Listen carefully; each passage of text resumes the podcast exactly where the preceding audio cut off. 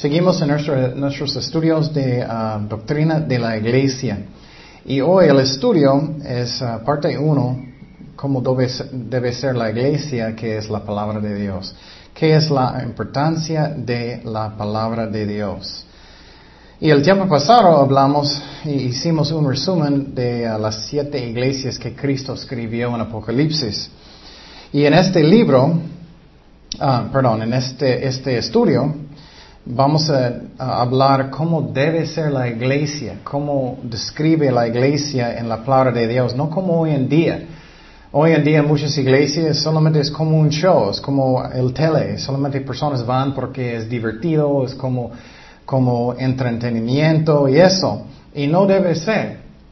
Y ellos cambian la palabra de Dios como no es algo que es tan santo, tan importante, que es como solamente cómo tú puedes mejorar tu vida y eso. Y vamos a hablar de eso. Eso no es el propósito de la palabra de Dios.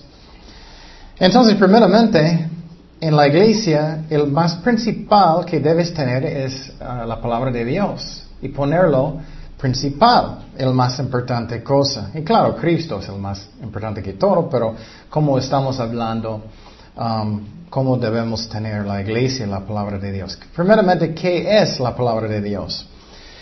Esa es la manera que Dios nos habla para que podamos conocerle, para que podamos saber su voluntad y para que podamos ah, ah, saber sus propósitos y Él puede hacer sus propósitos. Um, y, la Biblia ah, tiene más o menos 40 autores sobre 1500 años, mucho tiempo. Ese es el milagro de la Biblia. Es que no es cualquier libro, quiero decir eso muy fuerte, que no es cualquier libro. Personas en el mundo dicen que no, es solamente son algunos hombres que escribieron algunas cosas que pasaron como historia. No es cierto. La Biblia, la palabra de Dios, fue inspirado o respirado por quien? El Espíritu Santo usando los hombres. Pero la cosa que tenemos que entender es que cuando lees un libro, por ejemplo, Lucas, él era un doctor. Entonces, él todavía tiene su personalidad, Él todavía escribe en su estilo y todo eso, pero Dios todavía está hablando a través de Él. Y la Biblia, la palabra de Dios, eh, eh, es sin error, es inerrante. Y eso significa que nada es falso, nada, no tiene errores de nada en los originales. Algunas cosas chiquitas hay, no mucho, muy poquito. Como alguien estaba copiando la Biblia, ellos dijeron un número que no es exactamente igual. Pero muy poquito, muy, muy, muy poquito. Entonces creemos que la Biblia es inerrante. Y la Biblia está lleno de historia, del el plan de Dios, sus promesas, profecías, y cada palabra es inspirado. Pero tenemos que entender que todo no viene, um, por ejemplo, eh, tenemos que tener cuidado, por ejemplo, en el libro de Job, aunque toda la Biblia está inspirada por Dios, uh, los amigos de Job, ellos no están hablando por Dios. Entonces muchas personas no están interpretando la Biblia correctamente porque ellos dicen, oh, pero los hermanos de Job, los amigos de Job dijeron algo. Pero eso no es Dios hablando, ¿me explico? No son reglas de Dios. Pero toda la, Biblia está inspirada por el Espíritu Santo. Es lo que dice la Biblia. Dice en Hechos 1.16, varones hermanos, era necesario que se, cumpliese la escritura en que el Espíritu Santo habló antes por boca de David. Mira, David estaba escribiendo los salmos, pero ¿quién realmente estaba escribiendo? El Espíritu Santo. El Espíritu Santo habló antes por boca de David acerca de Judas, que fue guía de los prendieron a Jesús. Entonces miramos aquí que eh, el Espíritu Santo es el autor de la Biblia. Otro ejemplo es en, 2 de Pedro 1.20. Ah, dice, eh, entendiendo primero esto, que ninguna profecía de la Escritura es de interpretación privada, porque nunca la profecía fue traída por voluntad humana, sino que los santos hombres de Dios hablaron siendo inspirados por quién? El Espíritu Santo. Qué interesante. Entonces, lo que tú tienes en tus manos, el Espíritu Santo escribió. Es algo impresionante, increíble. Pero hoy en día personas están tratando la palabra de Dios como si es algo solamente para motivarme, como un libro del mundo, como dichos y eso. No es así. Es la santa palabra de Dios. Y la Biblia dice que Jesús es la palabra de Dios también. Jesús es la palabra de Dios. Mira, Apocalipsis 19:13 dice, estaba vestido de una ropa teñida en sangre y su nombre es el verbo de Dios. Jesucristo es la palabra de Dios. Y los ejércitos celestiales vestidos de lino finísimo, blanco y limpio, le seguían en caballos blancos. De su boca sale una espada ah, aguda para herar con ella a las naciones y él las regirá con vara de hierro. Y él pisa el lagar de vino de su furor y de la ira de Dios por todo poroso. En su vestidura Ah, y en su muslo tiene escrito este nombre, Rey de Reyes y Señor de Señores. ¿Quién es eso? Jesucristo. Él es el verbo de, Dios, Él es la palabra de Dios. Y ustedes saben ese versículo de Juan 1.1, todavía hablando que Cristo es la palabra de Dios, el verbo de Dios. Juan 1.1, en el principio era el verbo y el verbo era con Dios y el verbo era Dios. Versículo 14. Y aquel verbo fue hecho carne y habitó entre nosotros y vimos su gloria, gloria como del unigénito del Padre, lleno de gracia y de verdad. Miramos aquí que Cristo es la palabra de Dios. Y muchas veces no tenemos valor por la palabra de Dios. Lo que tú tienes en sus manos es increíble. Está inspirado por el Espíritu Santo. Es santo. Y por la palabra de Dios, Dios hablando, Él creó el universo con sus palabras. Dice en Génesis 1.1, en el principio creó Dios los cielos y la tierra. Y la tierra estaba desordenada y vacía, y las tinieblas estaban sobre la faz del abismo. Y el Espíritu de Dios se movía sobre la faz de las aguas, y dijo Dios, que sea la luz, y fue la luz. Yo no puedo hacer eso. Yo voy a decir, ok, chocolate. Y ya apareció un chocolate. no, pero la, la, palabra de Dios, Él puede crear. Entonces, Él hizo la creación de, Dios con su palabra. Entonces vamos a mirar la importancia de la palabra de Dios hoy en día, que es tan precioso, tan santo lo que está en tu mano. Otro ejemplo en 2 de Pedro 3.5.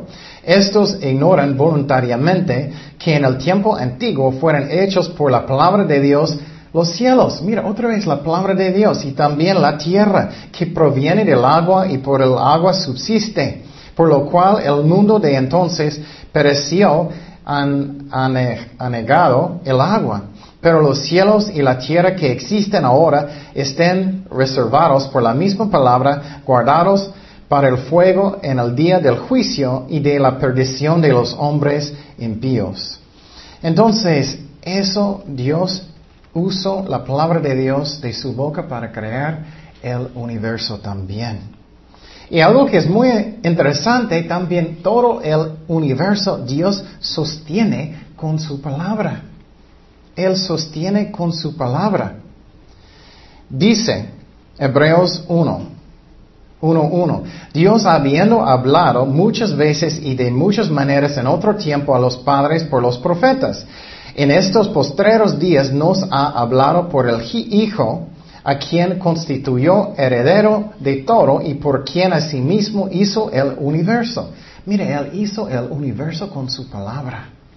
¡Qué increíble!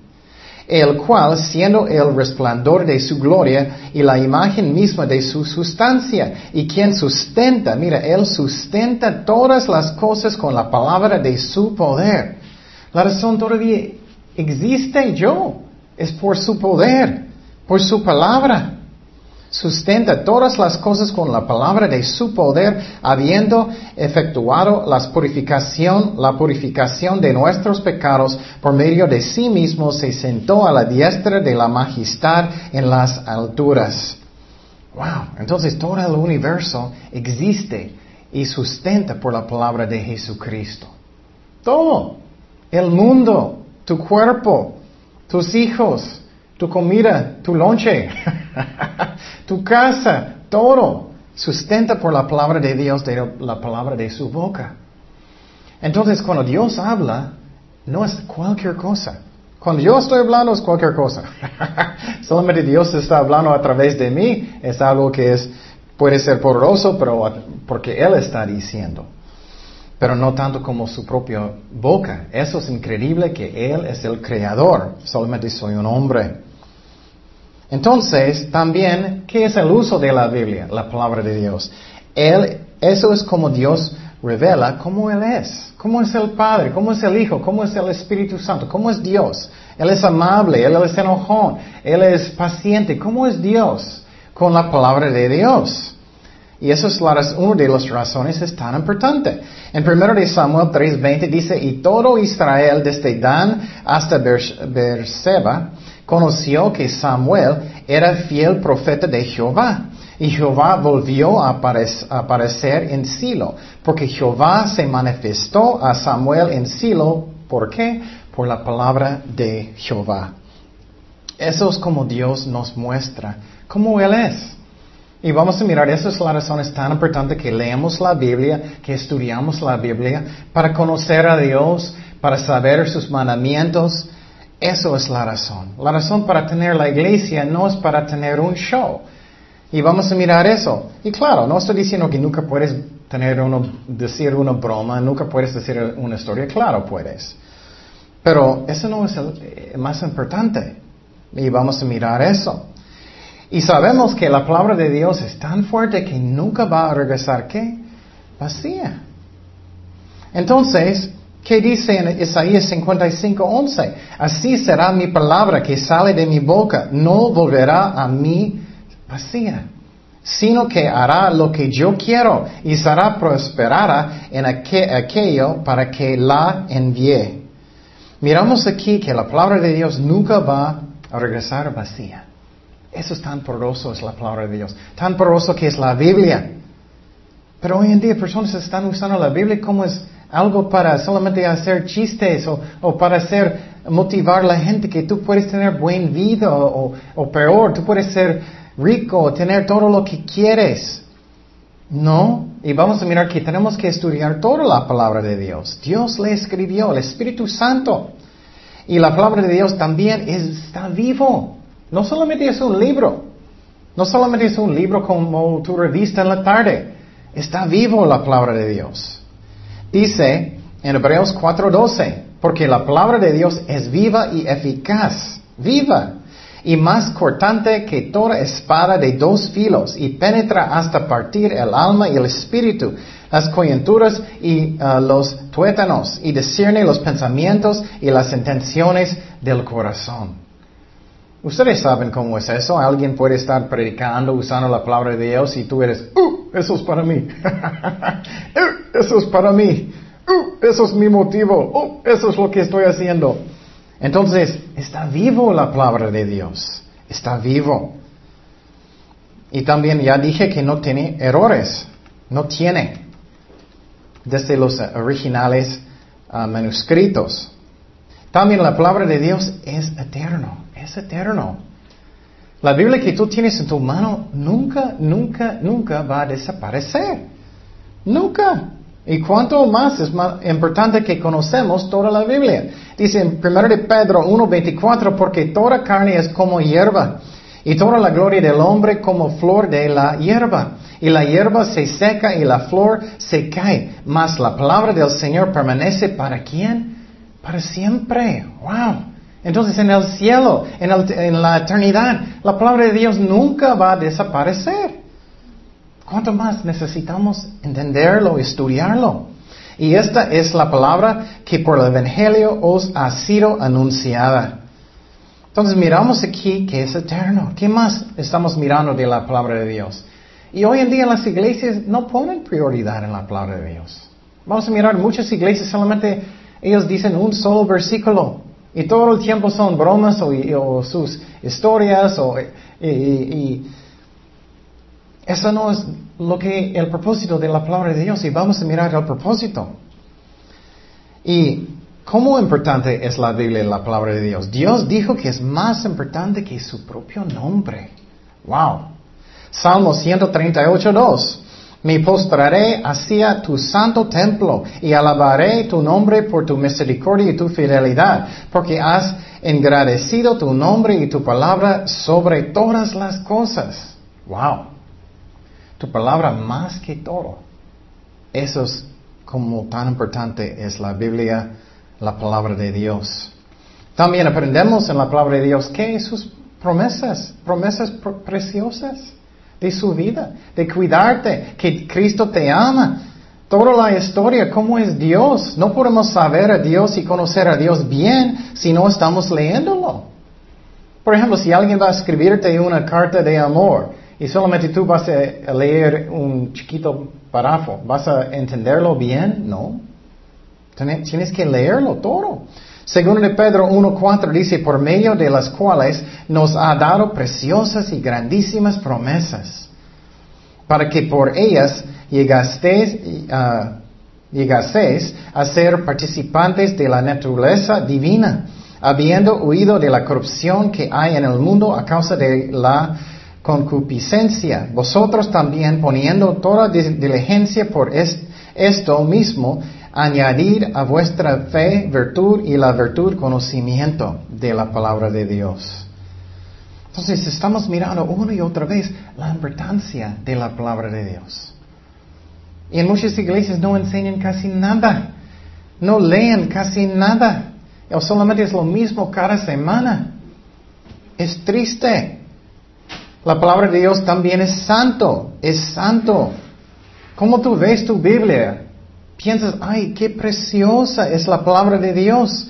Yo quiero conocerlo, quiero saber todo lo que Dios dijo, quiero saber todo, quiero entender todo porque Dios le escribió a través del Espíritu Santo, quiero. ¿Eso está en tu corazón o no? Mira lo que está en el libro de Jeremías 15, 16, dicen, fueron halladas tus palabras y yo las comí, y tu palabra me fue por gozo y por alegría de mi corazón, porque tu nombre se invocó sobre mí, oh Jehová, Dios de los ejércitos. ¿Eso está en tu corazón o no? Tienes deseos de saber toda la Biblia, de estudiarlo, de conocer tu Dios, de entender cómo es Dios, qué es su personalidad, qué son las profecías en la Biblia, qué, qué, qué pasó, cómo Dios trata con Israel. ¿Qué son las promesas de Dios? Entonces, tenemos que leerlo.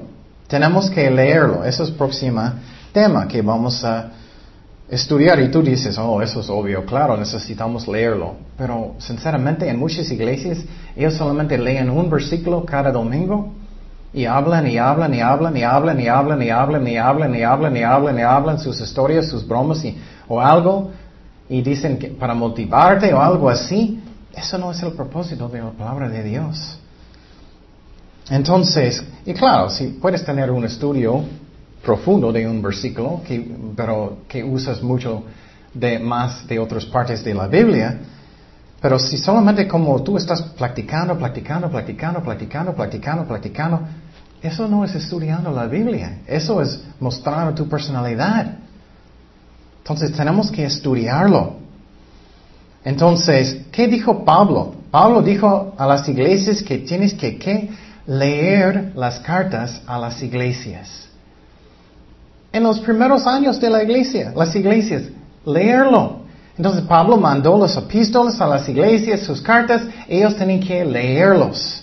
Pero tristemente muchos pastores y muchas ovejas nunca leen la Biblia, nunca.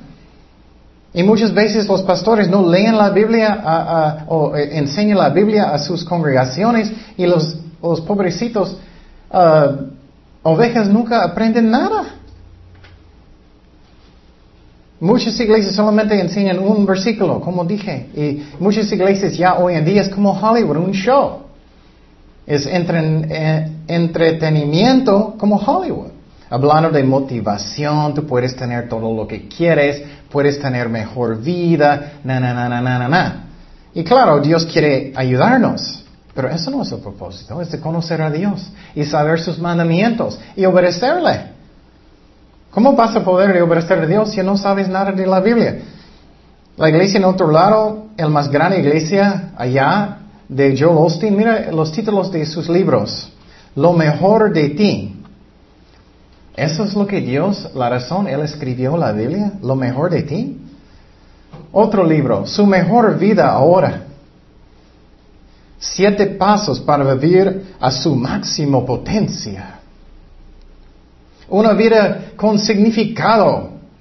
Realice su potencial eterno cada día. Wow, todo para mí. Y claro, Él va a decir, para justificar lo que Él está diciendo, tienes que dar a veces a los pobres, no, no, no, y creemos en Dios. Es un engaño. Entonces, esta es la razón aquí, enseñamos a través de toda la Biblia, Génesis al Apocalipsis, para que vas a aprender toda la Biblia, porque el Espíritu Santo escribió toda la Biblia. Pero aún en muchas iglesias de Capilla Calvario, a veces muchos no enseñan toda la Biblia. O si ellos enseñan toda la Biblia, ellos brincan y brincan y brincan y no enseñan todo. Ellos brincan muchísimos capítulos o pasajes. Eso no está bien. Entonces, ¿qué es el modelo de la iglesia? Estamos hablando de la doctrina de la iglesia, cómo Cristo y cómo Dios quiere que manejamos la palabra de Dios. ¿Como un show de Hollywood o cómo? Bueno, vamos a mirar un ejemplo, algunos ejemplos, primeramente de lo de Moisés. Lo de Moisés. Y vamos a mirar que Dios quería que todos lean toda la Biblia, no solamente los pastores. Algunas iglesias es muy raro, ellos dicen, ah, toda la Biblia estudiándolos para los pastores no más. No es cierto. Vamos a mirar lo que dice en Éxodo. Éxodo 24, 7. Y tomó el libro del pacto y lo leyó a oídos del quién? Del pueblo, todo el pueblo. Él lo leyó. ¿Puedes imaginar cómo hoy en día Moisés va a levantar en frente de todos y él solamente va a leer un versículo? Ok, Moisés va a leer un versículo, él va a decir, todo el tiempo después de eso, oh, yo estaba en el campo con las ovejas y uno era muy rebelde. y claro, puedes tener ejemplos, no estoy diciendo que no, pero ¿qué es el propósito de la palabra de Dios? De saber lo que Dios requiere y aplicarlo a mi vida y arrepentir y obedecer a Dios.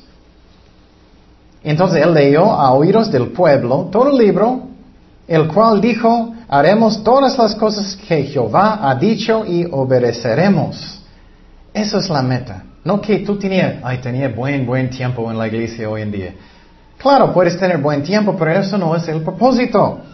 Es para saber lo que Dios requiere y conocer su Dios. Entonces em, empezamos con Moisés. Otro ejemplo.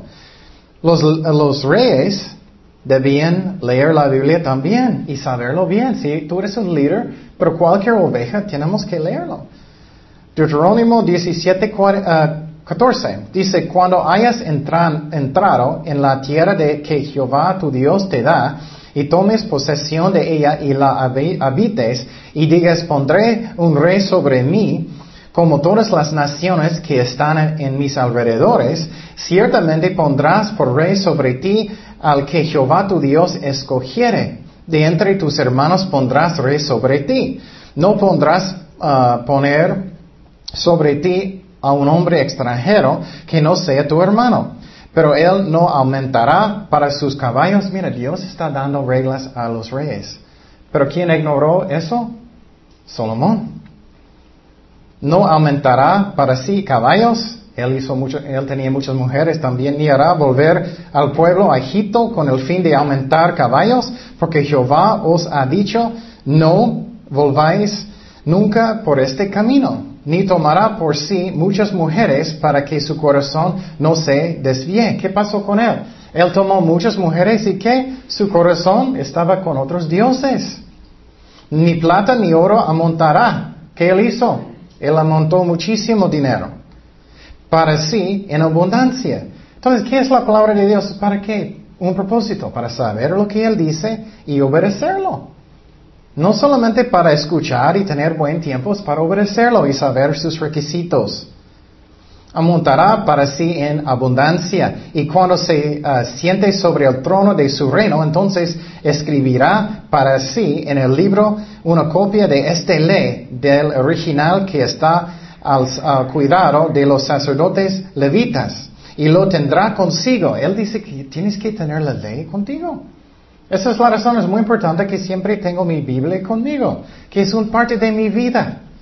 Siempre está conmigo, siempre tengo conciencia, siempre estoy estudiando, siempre estoy buscando lo que Dios quiere, porque es mi vida.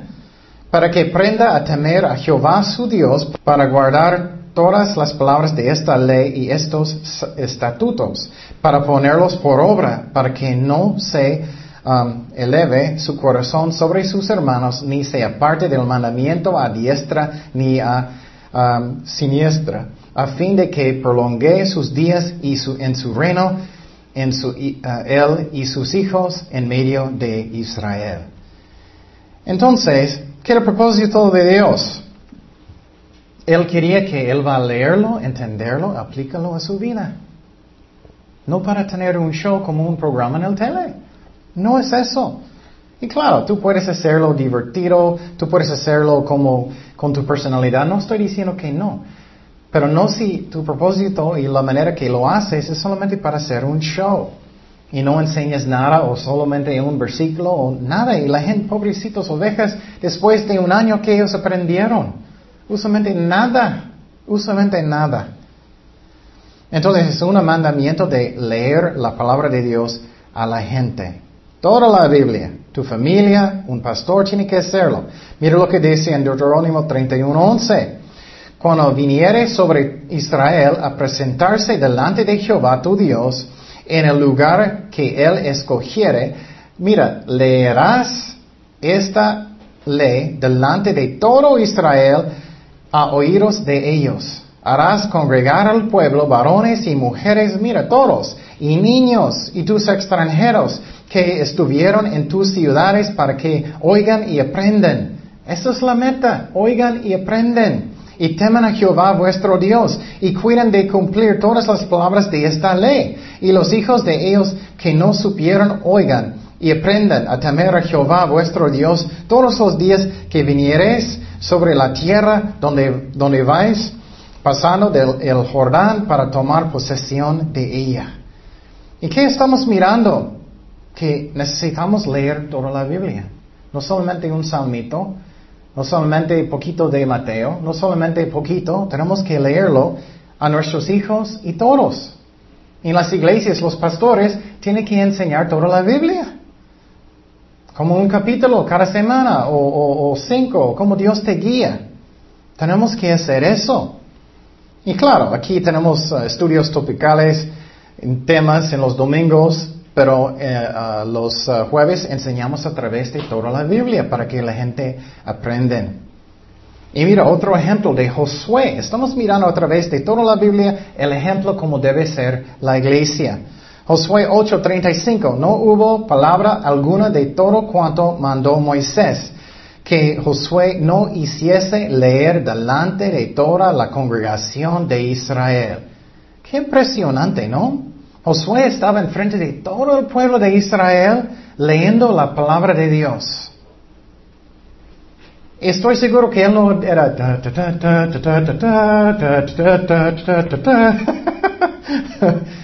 ¿Qué era el propósito? Para aprenderlo, para aplicarlo, para obedecerlo, para conocer su Dios. Amén. Entonces, ¿qué está pasando hoy en día? No estamos copiando la Biblia, estamos copiando qué? El tele o los clubs. Es triste. Entonces, él leyó toda la Biblia. Que Josué, dice aquí otra vez, leer delante de toda la congregación de Israel y de las mujeres y de los niños. Me gusta que él dice las mujeres y los niños. Todos tienen que hacerlo. Tenemos que enseñar a los niños bien. Toda la Biblia también, en una manera para niños que es fácil para ellos y de los extranjeros que moraban entre ellos. Entonces piénsalo, ¿cómo tú puedes conocer a Dios si no vas a leer su carta, toda la Biblia, no vas a conocerlo muy bien? Y un tiempo, un tiempo en Israel es muy triste y raro, ellos perdieron la palabra de Dios. Hasta que un día alguien lo encontró. Qué raro, ¿no? Y ellos empezaron en Israel de, no obedecer la ley porque ellos no sabían la ley por mucho tiempo. Alguien lo encontró. Yo no puedo eh, creerlo, pero muchas iglesias casi no usan la, la Biblia. Según el Reyes 23.2. Y subió el rey a la casa de Jehová con todos los varones de Judá y con todos los moradores de Jerusalén, con los sacerdotes y profetas y, y con todo el pueblo, desde el más chico hasta el más grande, y leyó, oyéndolo ellos todas las palabras del libro del pacto que había sido hallado en la casa de Jehová. Todas las palabras. No era un versículo chiquito, Ah, me hace triste. Y en muchas iglesias personas piensan, ah, nuestra iglesia está grande, eh, tenemos muchas actividades, y, y la gente no sabe nada de la Biblia. La iglesia, la gente son carnales, sus vidas son iguales como el mundo, no cambiaron. Obviamente hay iglesias que son grandes, que son buenos, pero no muchos. Entonces yo creo que estamos en los últimos días, estamos mirando eso más y más y más y más. En mi vida personal, ¿cómo soy? Siempre estoy escuchando la palabra de Dios. Nunca, nunca, nunca en la historia de la humanidad es más fácil de estudiar. Yo siempre tengo mi MP3, estoy escuchando la Biblia o estudios bíblicos cuando puedo. Entonces, mira otro mandamiento de Dios, de leer la palabra de Dios. Eso fue con Jeremías, profeta Jeremías. Dice en Jeremías 36:5, después mandó Jeremías a Baruch, diciendo, a mí se me ha prohibido entrar en la casa de Jehová. Entra tú pues y lee, mire, y lee de este rollo que escribiste de mi boca las profecías de, de Jeremías, y muchos nunca han leído, nunca. Las palabras de Jehová, mira, son las palabras de Dios. Hablamos de eso, son las palabras de Dios. Al pueblo en la casa de Jehová, el día del ayuno, y las leerás también a oídos de todos los de Judá que vienen de sus ciudades. Quizá llegue la oración de ellos a la presencia de Jehová y se vuelva cada uno de su mal camino, porque grande es su furor y la ira que ha expresado Jehová contra este pueblo. Y Baruch, hijo de Nerías hizo conforme a todas las cosas que le mandó Jeremías profeta leyendo en el libro de las palabras de Jehová en la casa de Jehová. Entonces Dios quiere que estamos estudiando la Biblia. Esa es la importancia de la Biblia. Y entonces, ¿qué dice en el Nuevo Testamento? Miramos muchos ejemplos en el Antiguo Testamento que Dios quiere que estamos leyendo la Biblia, enseñando toda la Biblia. ¿Qué dice el Nuevo Testamento? Lo mismo. Mira lo que dijo Pablo el apóstol en el libro de Romanos. Romanos 15, 4. Porque las cosas que se escribieron antes, el Antiguo Testamento, para nuestra enseñanza se escribieron, a fin de que por la paciencia y la consolación de las escrituras tengamos que esperanza. Con la palabra de Dios voy a madurar en Cristo, vamos a mirar eso. Con la palabra de Dios es como puedo crecer en Cristo. Y muchas iglesias dicen, ah, no necesitamos saber el Antiguo Testamento, no es importante. Eso no es cierto. Vamos a mirar que Jesús quiere que tú sabes el Antiguo Testamento también. Jesús mismo. Pablo está diciendo aquí, el apóstol Pablo quiere que tú sabes el Antiguo Testamento. Entonces, personas que dicen eso no saben lo que ellos están diciendo. Él quiere que hacemos eso. Vamos a mirar algunos ejemplos de Jesucristo que Él quiere que entendamos toda la Biblia, Antiguo Testamento también. Dice en Mateo 12:3, pero Él les dijo, Jesús, ¿no habéis leído, mira, leído lo que hizo David cuando Él y los que con Él estaban tuvieron hambre? Como entró en la casa de Dios y comió los panes y la proposición Ay, ¿cómo tú vas a saber qué son los panes y la, la proposición si nunca has leído del templo de Dios? Nunca vas a entender, nunca puedes aplicarlo a su vida, no vas a entender el corazón de Dios. Por ejemplo, la Biblia dice que el templo es un modelo del cielo. Y cuando estás estudiando el templo en el Antiguo Testamento, es modelo del cielo, de su trono. Entonces, personas dicen, ah, no necesito saber. Cristo está hablando aquí, no yo, Cristo. Él dice y comió David los panes de la proposición que no les era lícito comer ni a él ni a los que con él estaban, sino solamente a los sacerdotes. Y no has, habéis que leído, Cristo está diciendo eso. En la ley, como en el día de reposo, reposo, los sacerdotes en el templo profanan el día de reposo y son sin culpa. Pues os digo que uno mayor que el templo está aquí. Y si supieseis qué significa misericordia quiero y no sacrificio, no condenaréis a los inocentes. Porque el Hijo del Hombre es Señor del día de reposo. Entonces, si nunca estudias la Biblia, no vas a entender los panes. ¿Esos son pan dulces? ¿Estos son los chocolates pingüinos? No entiendo. Claro, tenemos que estudiar y no podemos explicar a nadie. No voy a entender el corazón de Dios. ¿Qué puedo decir? Y hoy en día es triste que muy pocas iglesias están enseñando ya. Entonces también otro tema, Cristo quiere que tú estudies profecía. Él quiere que tú estudies profecía. Son las palabras de Jesucristo. Mira lo que dice en Mateo 24, 15. Por tanto, cuando veáis en el lugar santo la abominación desoladora de que habló el profeta quien, Daniel, en el Antiguo Testamento, el que lee que entienda. Cristo mismo dijo eso.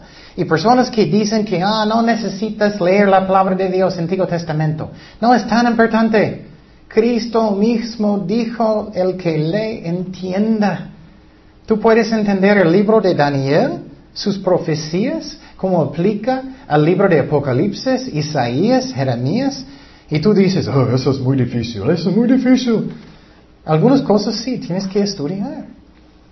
Pero no es más difícil que en la escuela. Pero el problema es que muchas personas son flojos, no quieren. Son flojos. Pero Cristo está hablando aquí. Yo no. El que lee entienda. Yo recuerdo cuando yo era nuevo cristiano. Eso a mí es muy impresionante. Empecé de leer el libro de Apocalipsis. Yo recuerdo que yo estaba leyéndolo y ahora orando y dije al Señor, Señor, no entiendo nada. dije, Señor, no entiendo absolutamente nada, no entiendo.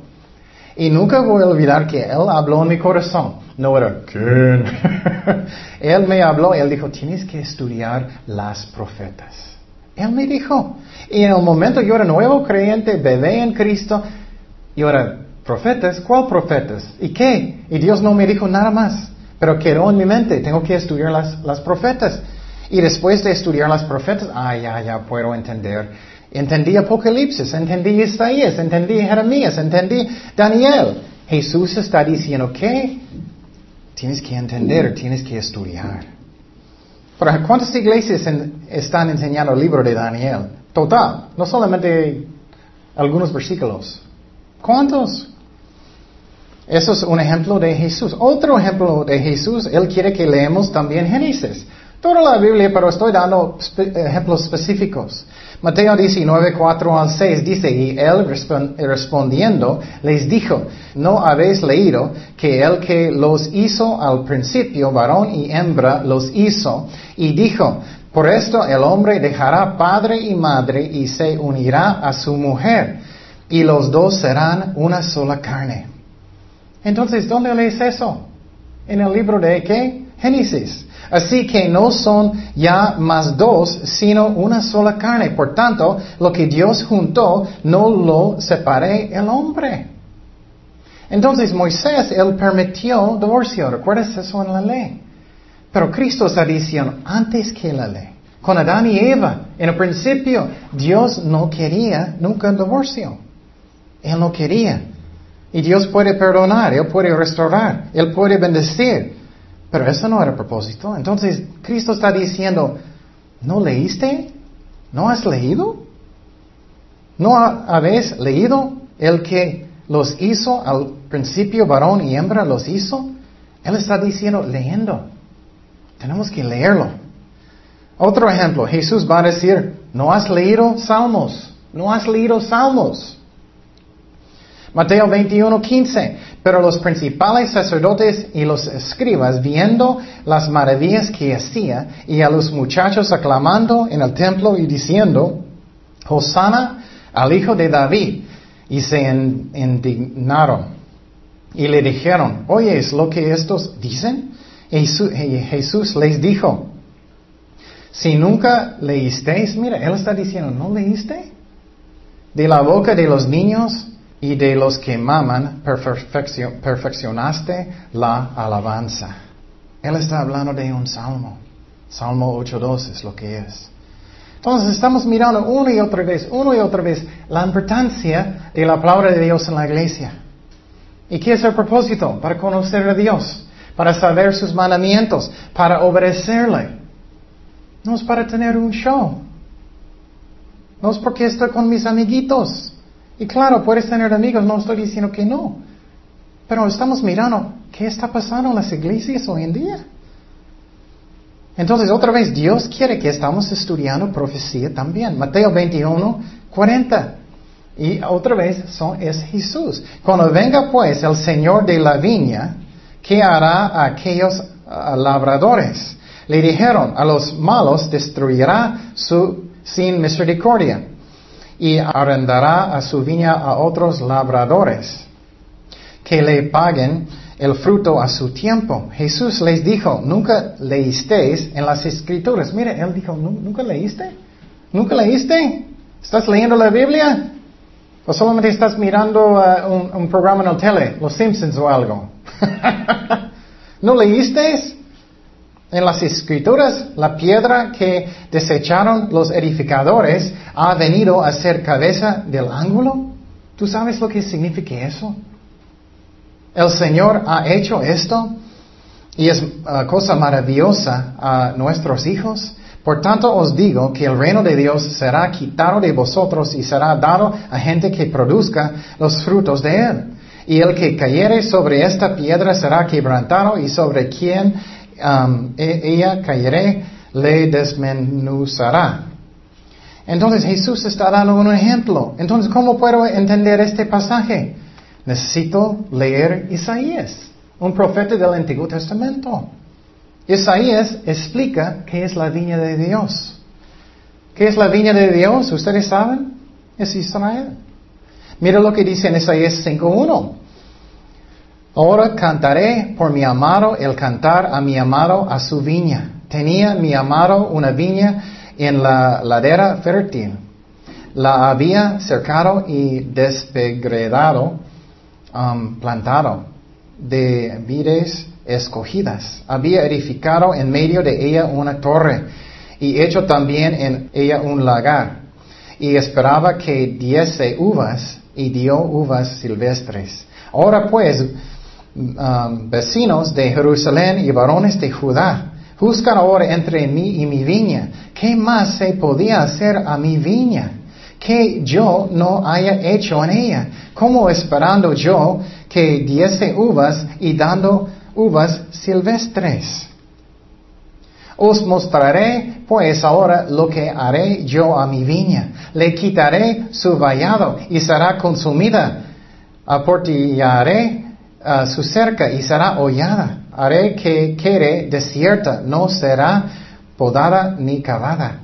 Y crecerán el cardo y el espinos y aún a las nubes mandaré que no derramen lluvia sobre ella. Ciertamente la viña de Jehová de los ejércitos es quien? La casa de Israel. Eso es la viña.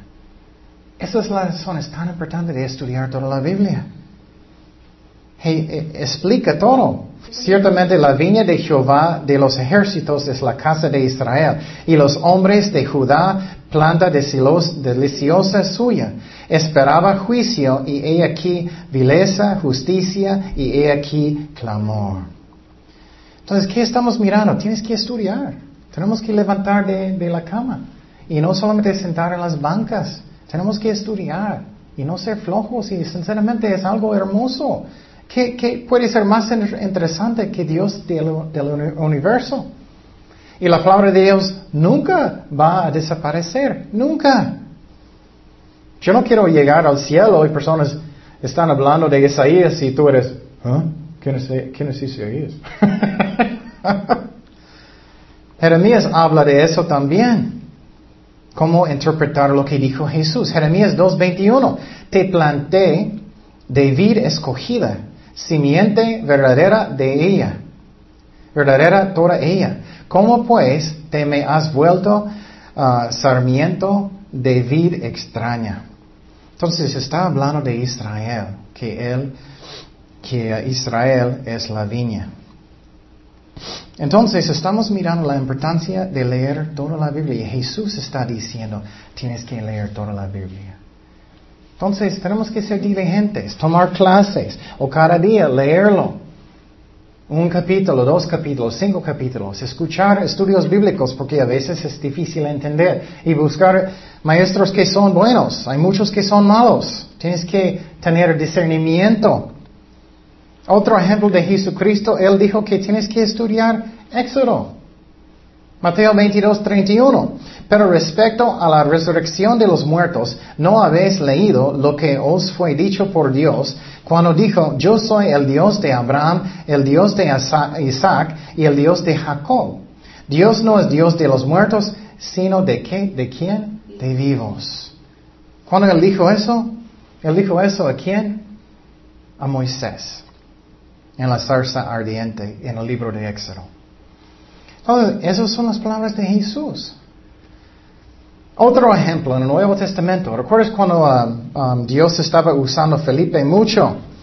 Dios estaba usándolo en un avivamiento. Muchos estaban aceptando al Señor. El Espíritu Santo vino a él y él dijo, ah, tienes que ir al desierto para evangelizar a alguien. Tienes que evangelizar a um, un eunuco. Dice en Hechos 8:30. Y si nunca estudias la Biblia, ¿tú vas a poder de contestar a alguien que tiene preguntas? No.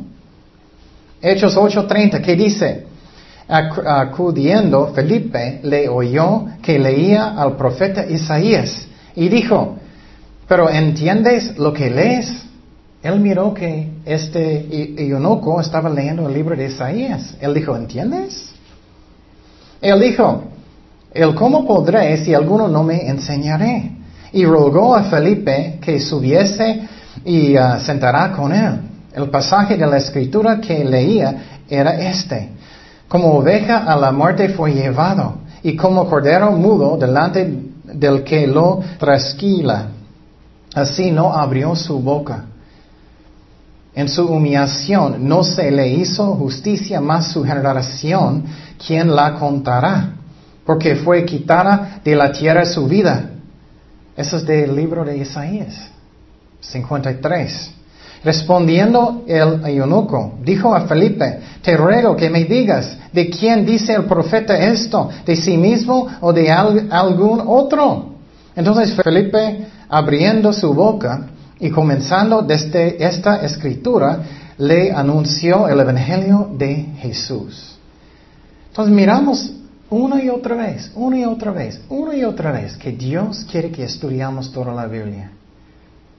Y muchos pastores dicen, ah, no necesitas, solamente este versículo chiquito, no más. Bueno, esa es la opinión del pastor, no es lo que dice la Biblia. ¿Tú crees que las iglesias en los tiempos de los apóstoles o Antiguo Testamento, sinagogas eran como hoy en día? Ay, no. Algunos posible. Solamente algunos hoy en día a mí son buenos. Entonces, otro ejemplo, apóstol Pablo, él dijo a las iglesias que ellos deben leer la Biblia. Dice en, este libro a los Efesios, dice Efesios 3, 4 y 5, leyendo lo cual podéis entender cuál sea mi conocimiento en el misterio de Cristo misterio que en otras generaciones no se dio a conocer a los hijos de los hombres, como ahora es revelado a sus santos apóstoles y profetas por el Espíritu. Entonces él dijo, leyéndolo, leyéndolo, tenemos que hacer eso. En el libro de Colosenses, dice en Colosenses 4:16, cuando esta carta haya sido leída. ¿Puedes imaginar si Pablo vivía hoy en día y él va a mandar una carta a las iglesias y tú solamente vas a enseñar tus versículos chiquitos y no más y solamente sus historias chistosas? ¿Tus bromas nomás? ¿Tu personalidad? No. Y claro, no estoy diciendo que no puedes decir historias, no puedes decir bromas a veces, pero si solamente es entretenimiento y no estás enseñando toda la Biblia, no estás haciendo su trabajo. Y, nosotros como ovejas tenemos que leer la Biblia nosotros también solos. Entonces dice Colosenses 4:16, cuando esta carta haya sido leída entre vosotros, hacen que también que, uh, se lea en la iglesia de los leodicenses y que la de Laodicea la leáis también vosotros. Entonces, eso es el corazón de Dios. Y es muy triste, muchos nunca han leído el Nuevo Testamento. Y tenemos que leer toda la Biblia, no solamente el Nuevo Testamento. Otro ejemplo de que dijo Pablo el apóstol. Primero de Tesalonicenses 5:27. Os conjuró por el Señor que esta carta se lea a todos los santos hermanos. Todos. Léalo para que puedas saber y conocer su Dios, para que puedas entenderlo, para que puedas entender sus mandamientos. Y finalmente, hablando de la necesidad de leerlo, Voy a dar otro ejemplo que Dios quiere que leamos y no solamente leemos, que ¿qué? Obedecemos. Segundo de Tesalonicenses 3:14 dice, si alguno no obedece a lo que decimos por medio de esta ¿qué? carta, a ese señaladlo y no os juntéis con él, para que avergüence, mas no lo tengáis por enemigo, sino amonestadle como a hermano. Qué increíble, ¿no? Entonces, hoy en día, ¿cómo es diferente en las iglesias, no? ¿Cómo hoy en día? Sinceramente, muchas veces en muchas iglesias las alabanzas es como un concierto, ¿no? Y claro, puedes tener buena música, no estoy diciendo que no, pero primeramente el concierto y después del concierto que es tan buena música, después el, el, el, hombre que va a hablar tan elocuente va a decir tantas bromas y tú puedes sentir tan bueno y puedes salir diciendo, oh, qué chistoso. Eso no es el propósito de la iglesia, eso no es. Y otra vez, no estoy diciendo que no puedes decir bromas, que no puedes hacer historias, pero ese no es el propósito. Y vamos a mirar más de los propósitos. Pero yo quería tomar muchísimo tiempo. Tan importante es que leer toda la Biblia porque muchas iglesias dicen, oh, no es necesario. No es necesario. Después de eso, a mí no puedes decir eso.